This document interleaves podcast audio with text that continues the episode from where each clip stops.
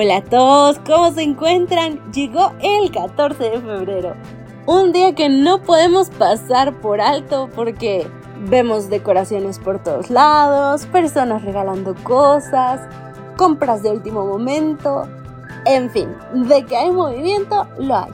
En fin, ya sea que te guste celebrar este día o tal vez no mucho, vamos a comenzar nuestra reflexión de hoy abriendo la Biblia en 1 Corintios 13:1.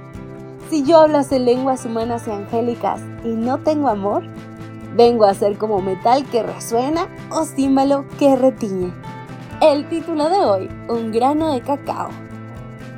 Avanzaba sobre un dulce de chocolate gigantesco, mientras vacas mecánicas movían la cola y contaban sobre el poder de la leche. Afortunadamente no habíamos viajado muy lejos para esta visita guiada al pueblo del chocolate. Vivíamos a unos kilómetros de Hershey, Pensilvania, así que podíamos oler el dulce de chocolate desde el patio de la casa, incluso por sobre el olor a estiércol de las muchas vacas. Nuestro chocolate Hershey nos llevó por una ruta dentro de las instalaciones y pudimos apreciar cómo los granos de cacao pasan por el proceso de convertirse en nuestros chocolates preferidos.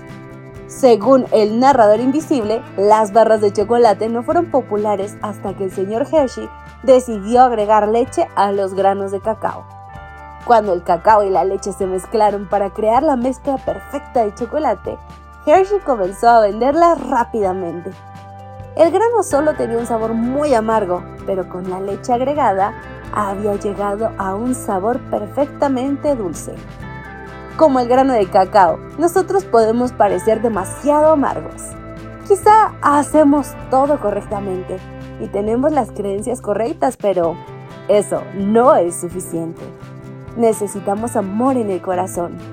Pablo escribió en 1 de Corintios 13:1, si yo hablase lenguas humanas y angélicas y no tengo amor, vengo a ser como metal que resuena o címbalo que retiñe. Dirigir un estudio bíblico no es suficiente. Asistir a la iglesia no es suficiente. Ayudar a los pobres no es suficiente. Pablo entendió que solo el amor puede transformar nuestro amargo corazón y hacerlo dulce. Si has descubierto que te falta algo en la vida, pídele a Dios que te dé su amor para ver a las personas como Él las ve y marcar una dulce diferencia para Él. Y así, queridos amigos, cerramos la reflexión de hoy. Ojalá que en tu vida haya mucho más dulzura y que esa caracterice todos los días de tu vida. Me despido por hoy. Maranata. Gracias por acompañarnos. Te recordamos que nos encontramos en redes sociales. Estamos en X, Instagram y Facebook como Ministerio Evangelike. También puedes visitar nuestro sitio web www.evangelike.com. Te esperamos mañana.